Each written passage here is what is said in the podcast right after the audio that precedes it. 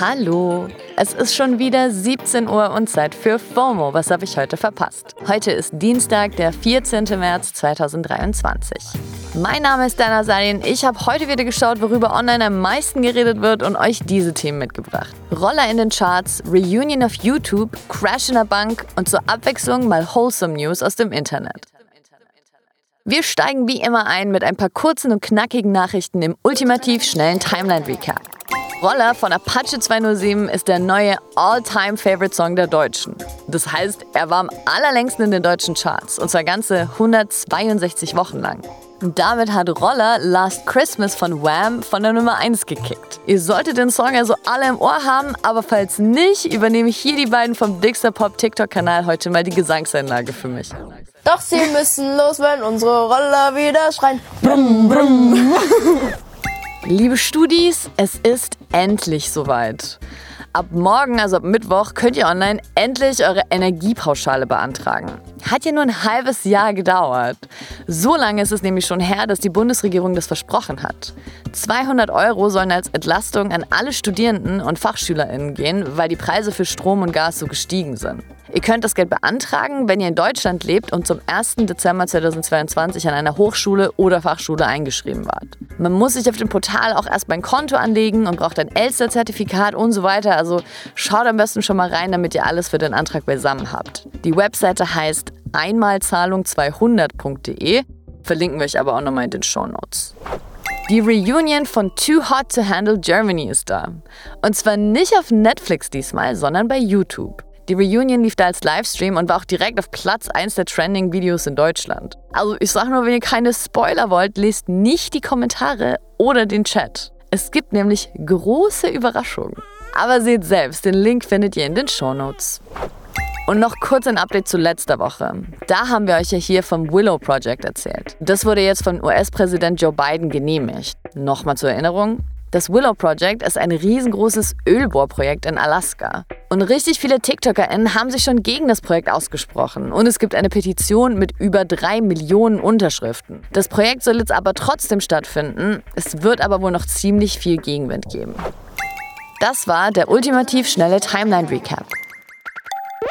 Gerade liest man wahnsinnig viel von einer gecrashten Bank, der Silicon Valley Bank. Die ist nämlich Ende letzter Woche pleite gegangen und das war einfach der zweitgrößte Bankenkollaps in der Geschichte der USA. In dem Zusammenhang fällt gerade auch immer wieder das Wort Finanzkrise. Und irgendwie wird einem da schon ein bisschen mulmig zumute. Und deswegen haben wir uns heute mal ein bisschen schlau gemacht, um zu schauen, könnte der Crash jetzt zu einer neuen Finanzkrise führen? Die Silicon Valley Bank ist sowas wie die Hausbank der Tech-Industrie. Also sie hat vor allem junge Startups finanziell unterstützt. Und so ist sie in den letzten Jahren zu einer der größten Banken der USA geworden. Seit ein paar Monaten kriselt sie aber heftig in der Tech-Branche. Es werden super viele Jobs wieder abgebaut, viele Unternehmen sind am struggeln und generell herrscht viel Unsicherheit. Verschiedene Faktoren haben dann dazu geführt, dass einfach wahnsinnig viele Firmenkunden der Silicon Valley Bank ihr Geld abheben wollten. Und zwar so viele, dass der Bank das Geld ausgegangen ist. Banken haben ja nämlich nicht immer das komplette Geld aller KundInnen tatsächlich vorrätig, sondern verleihen und investieren das Geld ja auch. Und das hat dann eine ganze Abwärtsspirale an Reaktionen ausgelöst. Und ja, am Ende wurden die Aktien der Bank vom Markt genommen und die Bank unter staatliche Kontrolle gestellt.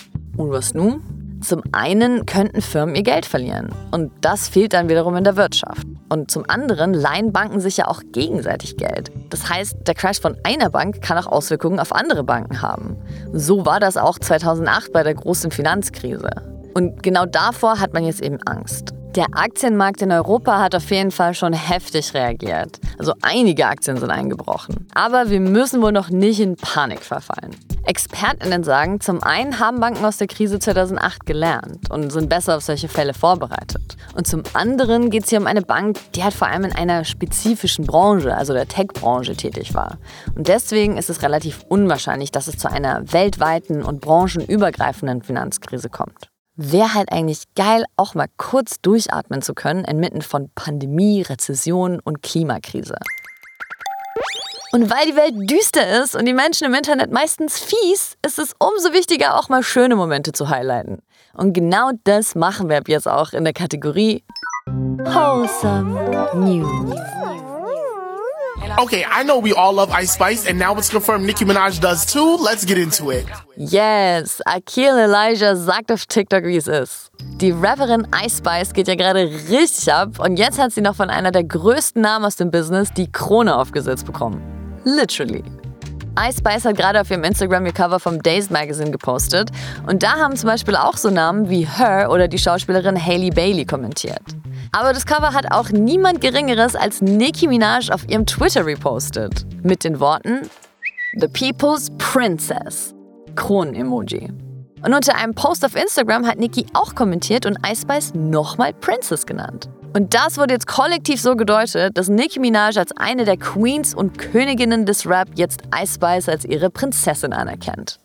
Das hat Ice Spice auch direkt mit einem You heard the Queen Kron-Emoji, Herz-Emoji erwidert. Das Ganze ist sowieso ein kleiner Full-Circle-Moment für Ice Spice. Sie hat in dem Zusammenhang nämlich auch einen Tweet von vor zwei Jahren repostet, in dem sie als Joke oder positive Manifestierung geschrieben hatte: OMG, Nikki folgt mir jetzt.